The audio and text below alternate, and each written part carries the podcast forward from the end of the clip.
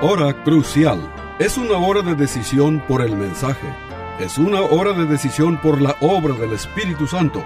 La hora crucial te guía al crucero de la vida que agrada a Dios. Aquí te presento al orador bíblico, el doctor Adán Rodríguez. Él te habla hoy. Y al fin de esta audición, si tú quieres, llámale al teléfono 956-289-3340. Repito, 956-289-3340. Disfruta la música y aquí te presento al orador bíblico, el doctor Adán Rodríguez.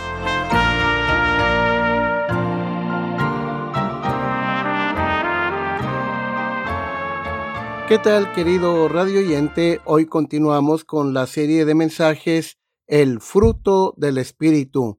Y la siguiente cualidad del Espíritu Santo, del fruto del Espíritu, es la fe o fidelidad. Y nuestro mensaje está basado en Gálatas capítulo 5, versículo 22 y el versículo 23 que dice lo siguiente, mas el fruto del Espíritu es amor, gozo, paz, paciencia, benignidad, bondad, fe, Estimado oyente, la palabra fe aquí en este contexto de Gálatas 5, 22 y 23, este significa fidelidad. Los cristianos somos llamados a ser fieles a Dios. Ahora, número uno, vamos a hacer una definición de fidelidad. Pero, ¿qué es fidelidad? Bueno, fidelidad, estimado oyente, es confiabilidad, también es lealtad. Entonces, confiabilidad es una buena definición de fidelidad. Eh, pero lo que debemos entender es que no todas las instancias de confiabilidad son encomiables. Por ejemplo, Judas acordó traicionar a nuestro amante Salvador por 30 piezas de plata. Los principales sacerdotes confiaron en él y no los defraudó. Pero esa fidelidad de Judas no es una virtud, sino un vicio. No es buena, es mala. Ese no es el tipo de fidelidad que proviene del Espíritu Santo. La, otra definición de fe, fidelidad, es lealtad. ¿Sí? Esta es otra buena definición. Pero, estimado oyente, no todas las instancias de lealtad son encomiables. Hay una lealtad que es ciega. Es el tipo de lealtad que se niega a detener a un amigo cuando peca o está a punto de pecar. Por ejemplo, Jonadab era leal a su amigo Amón, ¿sí? Este, cuando Amón se enamoró de, entre comillas, de Tamar, su, su hermana. Segundo libro de Samuel, capítulo 13, versículo 3. Incluso le dio consejos sobre cómo proceder para finalmente este, tener el amor, entre comillas, de, su hermana, aunque todos sabemos que Amón violó a su propia hermana, ¿sí? Así que su consejo de este amigo de Amón le costó la vida a Amón, a este príncipe de Israel. Jonadab era leal, pero su lealtad era una lealtad ciega. Ahora, estimado oyente, el Espíritu Santo de Dios en este texto del fruto del Espíritu de Gálatas 5, 22 y 23 puso fidelidad después de bondad, porque la fidelidad divorciada de la bondad sería una farsa no, no es cualquier tipo de fidelidad lo que el Espíritu Santo obra en nuestros corazones. Es una fidelidad que está relacionada con el bien, que está relacionada con el carácter de Dios. Entonces, un cristiano fiel es alguien que es confiable. Un cristiano fiel es alguien que es digno de confianza, alguien leal, honesto, ético en todos sus asuntos. Debemos recordar que esta es una característica de Dios. La fidelidad es una característica del Dios de la Biblia. La, la Sagrada Escritura nos enseña que Dios es fiel y su fidelidad está ligada a su carácter. La fidelidad que debemos exhibir es ser una representación fiel de la fidelidad de Dios estimado oyente, necesitamos recordar que somos el pueblo de Dios, que debemos mostrar en nuestra vida cotidiana, en nuestro ser, las características del carácter de Dios, como el amor, el gozo, la paz, la paciencia, la benignidad, la bondad y ahora la fidelidad o lealtad. En segundo lugar, quiero dar algunos ejemplos bíblicos eh, sobre la fidelidad. Tenemos el caso, por ejemplo, de Daniel el profeta. En el capítulo 6 de su libro, este dice que sus enemigos trataron de encontrar motivos para acusarle, pero no pudieron hacerlo. Por ejemplo, el verso 4 porque no encontraron corrupción en, en Daniel, porque él era digno de confianza. Era un hombre leal, un hombre fiel, era un hombre que no se dejaba corromper, ¿sí?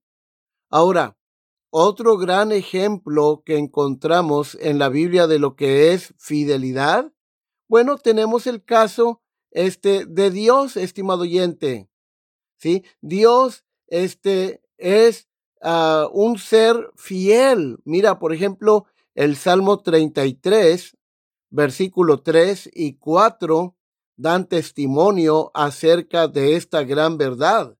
Dice, cantadle cántico nuevo, hacedlo bien, tañendo con júbilo porque recta es la palabra de Jehová y toda su obra es hecha con fidelidad.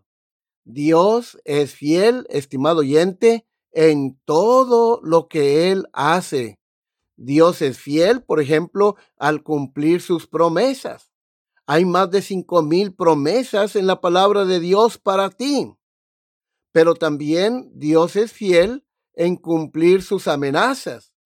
Ahora, en el Salmo 119, versículo 89 al versículo 90, leemos lo siguiente.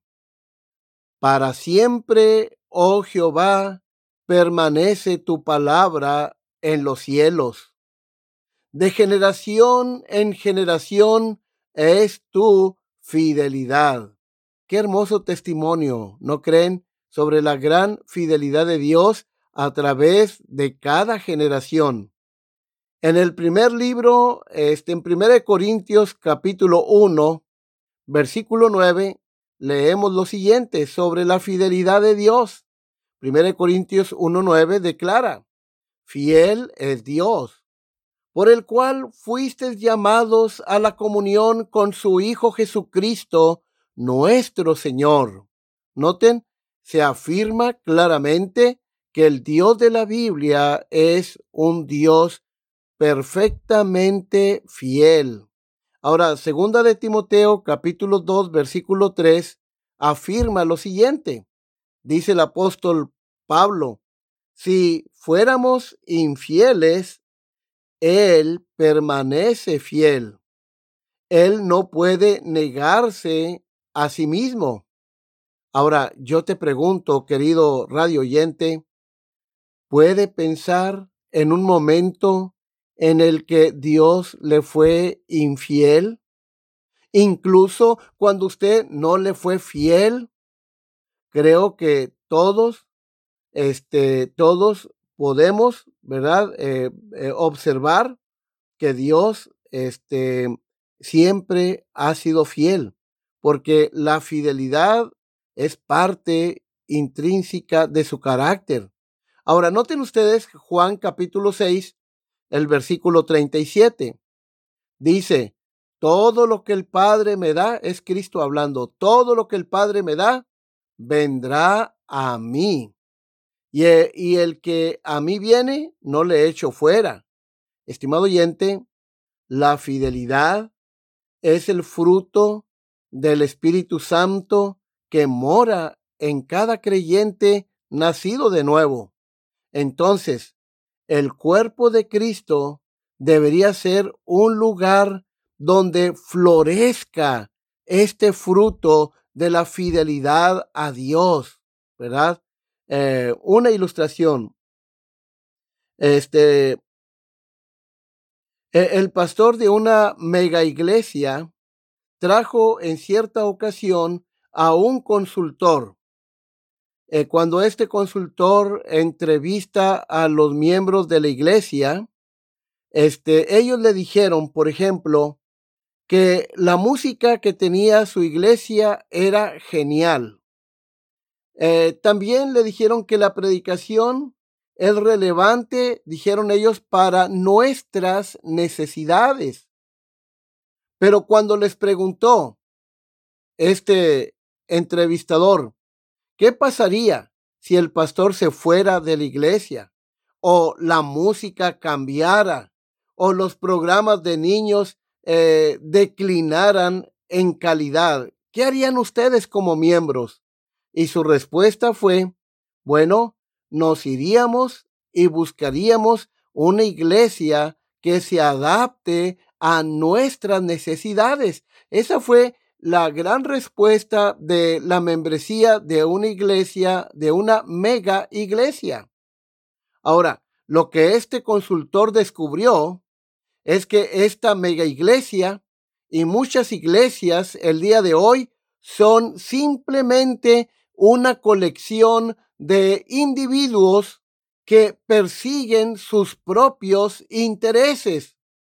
Una iglesia solo puede funcionar bien cuando sus miembros manifiestan el fruto de la fidelidad. Pero, ¿cuáles son las áreas donde debemos ser fieles al Señor? Bueno, déjenme darles algunos ejemplos y hablarles acerca de algunas áreas donde tú puedes manifestar ser un creyente fiel, un creyente leal. Número uno, debemos ser fieles en nuestras relaciones. Romanos capítulo 12, el versículo 10, dice lo siguiente, amaos los unos a los otros con amor fraternal. Es decir, debemos ser fieles en amar a nuestros hermanos en Cristo. Sigue diciendo el apóstol Pablo, en cuanto a, honra, prefiriéndoos los unos a los otros. Para lograr esto, estimado oyente, hay que evitar los chismes, hay que evitar las murmuraciones, hay que evitar el enojo excesivo. Debemos cuidarnos unos a otros, dice Pablo, con un amor fraternal. Dice, acordaos a unos de otros en oración, ¿sí? Entonces, debemos ser fieles en nuestras relaciones para con nuestros hermanos en Cristo. Debemos orar por ellos. Siempre debemos pensar en cuál sería la mejor manera en que yo, como miembro de esta iglesia, pueda ser una bendición para mis hermanos en Cristo. Estimado oyente, debemos ser fieles, ¿sí? Este, en nuestras relaciones para con los demás. Debemos ayudarnos unos a otros. Debemos ser fieles en ser solidarios. los unos para con los otros. Debemos ser fieles en ayudarnos unos a otros, en la enfermedad y en la angustia. Ser lentos para ofendernos, pero siempre listos para la reconciliación. Romanos capítulo 15, el versículo 14, leemos lo siguiente. Dice el gran apóstol Pablo, pero estoy seguro de vosotros, hermanos míos, de que vosotros mismos estáis llenos de bondad, llenos de todo conocimiento, de tal manera que podéis amonestaros los unos a los otros. Estimado oyente, en la iglesia todos debemos ser amorosos consejeros y guías de los demás, guiándonos fielmente unos a otros hacia lo mejor de Dios. ¿Sí? Ahora noten ustedes Hebreos capítulo 10, versículo 24 y versículo 25. Dice el escritor sagrado, y considerémonos unos a otros para estimularnos al amor y a las buenas obras, no dejando de congregarnos, como algunos tienen por costumbre, sino exhortándonos y tanto más cuando veis que aquel día se acerca. ¿Sí? Entonces dice, considerémonos unos a otros el amor y las buenas obras. Esto quiere decir que tú siempre debes pensar qué sería la mejor manera o la mejor forma eh, de cómo yo puedo ser de bendición a mi hermano en Cristo. Y dice que debemos ser fieles en asistir a los servicios de nuestra iglesia, estimado oyente. Este, los miembros que acostumbran este, no asistir regularmente a la iglesia realmente se pierden de muchas bendiciones y nunca van a crecer en santidad, ni en el temor de Dios, ni en el conocimiento, ni en gracia. ¿Sí? ¿Por qué? Porque tu crecimiento espiritual siempre se va a dar en el contexto de la iglesia, estimado oyente. ¿Sí? Siempre se va a dar en el contexto de la iglesia. Ahora, fuera de la iglesia, aunque tú digas, yo leo la Biblia, yo canto himnos, este, bueno, eso es bueno, pero tu crecimiento espiritual se va a dar siempre en el contexto de la iglesia local. Ahora, Gálatas capítulo 6, versículo 2, leemos lo siguiente. Dice el gran apóstol Pablo, sobrellevar los unos las cargas de los otros y cumplid así la ley de Cristo. Estimado oyente, en una iglesia donde abunda la fidelidad, los miembros hacen suyas las cargas de los demás. Se cuidan unos a otros con amor fraternal. Se recuerdan unos a otros en la oración se ayudan unos a otros en la enfermedad y en la angustia. Así que, estimado oyente, seamos fieles en nuestras relaciones. Número dos, otra área donde debemos ser fieles al Señor.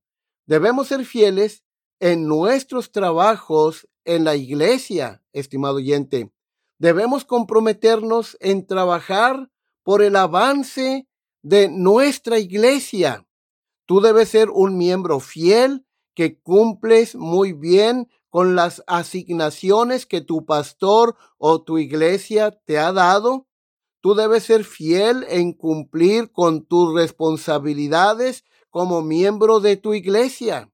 ¿Sí? Debes ser fiel en tus diezmos y ofrendas, ser fiel en tu asistencia regular a los servicios de la iglesia ser fiel en poner tus talentos y dones que Dios te ha dado al servicio de la iglesia para que el reino de Dios continúe avanzando. ¿Sí?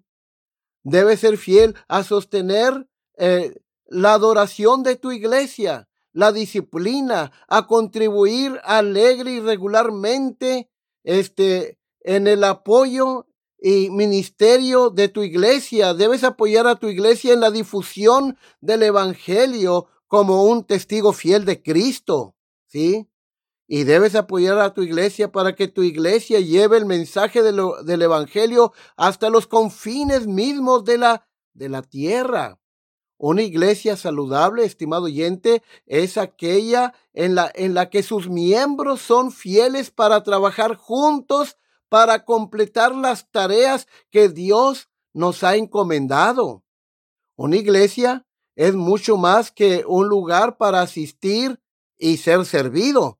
¿Cuántas personas tienen la idea de que eh, van a la iglesia para que les sirvan? Este es un error. Cristo fue muy claro cuando dijo que el que quiera ser el mayor en el reino de, de los cielos debe ser el servidor más grande. Lamentablemente, muchos cristianos el día de hoy buscan las mega iglesias, que porque allí eh, este, hay, hay muchos programas para ellos, porque ahí les sirven. Pero qué triste que tú vayas a una iglesia donde vas a hacer un anonimato.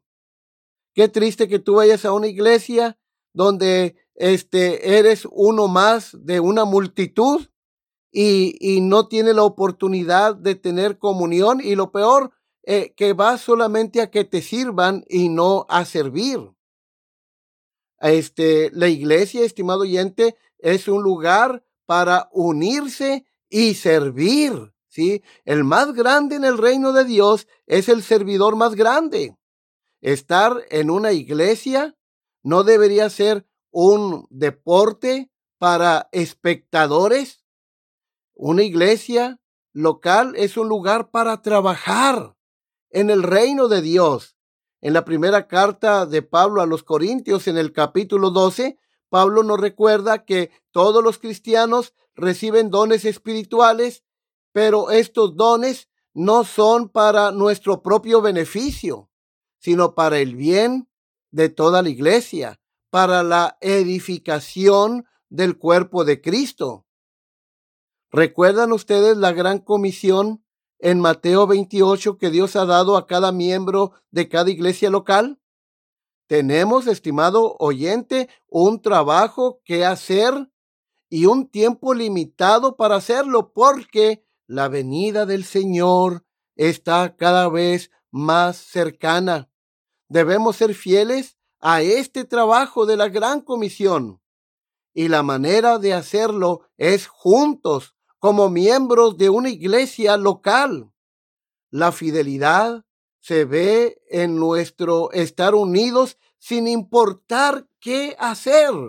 Hoy en día muchas personas quieren ser protagonistas eh, en la iglesia y quieren que se les aplauda por todo. No, el más grande en el reino de Dios es el servidor más grande. Número tres, debemos ser fieles a Dios en nuestra ética, es decir, en nuestra conducta. Debemos caminar con cautela por este mundo, ser justos en nuestro trato, fieles en todos nuestros compromisos y ejemplares en nuestro comportamiento, abstenernos de prácticas que, de alguna manera, serían dañinas para nuestro cuerpo o que serían un perjuicio para nuestro testimonio cristiano. Nuestros vecinos, estimado oyente, están mirando la forma en que tú vives. Entonces, debemos comprometernos a vivir como Cristo quisiera que viviéramos. Prometemos mantenernos alejados de prácticas como el chisme y la calumnia, perder los estribos, cualquier comportamiento que pueda dañar nuestro testimonio cristiano. Estimado oyente, en resumen, debemos comprometernos a asegurarnos de que nuestro caminar este coincida con nuestro discurso. Estimado oyente, se cuenta que en cierta ocasión un policía paró a un hombre que iba conduciendo su vehículo y le pidió su licencia y su seguro. Ahora noten ustedes, este, el conductor le dijo al policía, ¿qué pasa oficial? Eh, ¿Acaso me pasé una luz en rojo? Ah, oficial, yo no iba a exceso de velocidad. ¿Qué pasa? Bueno, el policía le, dijo, mira, no te paré por eso. Te paré porque vi que, que tú golpeaste el volante muy enojado y le gritaste al carro que iba delante de ti porque no se movió rápido. ¿sí? Le gritaste, golpeaste el, el volante, estabas haciendo un berrinche muy grande. Y la luz este, se puso en rojo. Dice, entonces eh, te paré porque vi una actitud de mucho enojo. Y el conductor de este vehículo le dijo al policía, bueno, a ver, oficial, y enojarse y hacer un berrinche en mi carro y gritarle a alguien, ¿es un crimen? Dijo, no, no es un crimen. Pero cuando vi la calcomanía que traías en tu defensa, que dice, Jesús te ama y yo también, eh, lo primero que pensé que este carro tú te lo habías robado, porque si el dueño dice, Cristo te ama y yo también, eh, no puede comportarse de la manera que te estás comportando. Entonces dijo el policía, yo pensé que este carro era un carro robado, por eso te paré para investigarte. Estimado oyente, debemos hacer el compromiso de vivir lo que creemos, ser conocidos, sí, por nuestra ética cristiana. Ese debe ser nuestro compromiso. En cuarto lugar, debemos hacer el compromiso de ser fieles a Dios en nuestras creencias.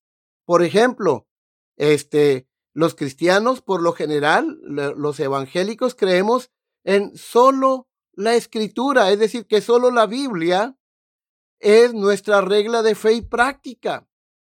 Otra verdad que creemos, por lo general, todos los evangélicos, es que solo Cristo salva que Cristo es la puerta, el único medio por el cual el hombre puede reconciliarse con Dios. Creemos que la salvación es solo por la gracia y solo por la fe en el Señor Jesucristo. Creemos que en todo lo que hacemos debemos hacerlo para la gloria de Dios.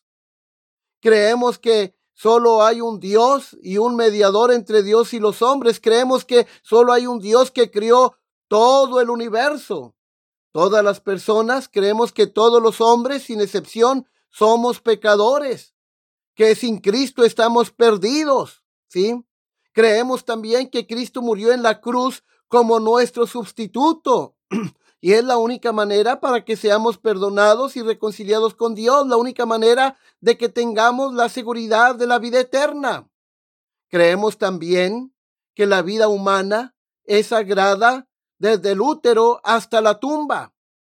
Creemos que la fe y mensaje cristiano, este, eh, creemos que, que lo que la Biblia dice que el sexo fue creado por Dios y es bueno, que el sexo es un regalo de Dios para la humanidad, pero debe practicarse solo entre un hombre y una mujer casados, es decir, debe practicarse dentro de los límites del matrimonio. Dice, por ejemplo, Hebreos 13, versículo 4, 3 y 4, dice que honroso sea en todo el matrimonio y, y el hecho sin mancilla, pero advierte a los fornicarios, es decir, a los inmorales, los que viven en unión libre, los que practican el sexo fuera del matrimonio, a los fornicarios y adúlteros, los juzgará Dios. Entonces, estimado oyente, como cristiano nacido de nuevo, debemos ser fieles a nuestras creencias, ¿sí? Debemos ser fieles en nuestras creencias.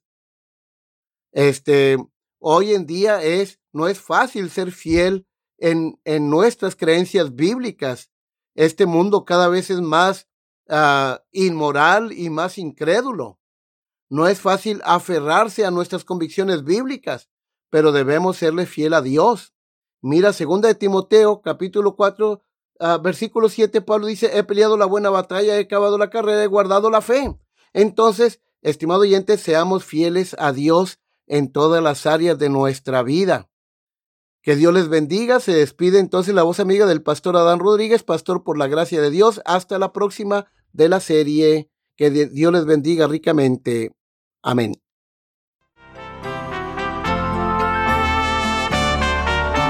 Este fue su programa La Hora Crucial.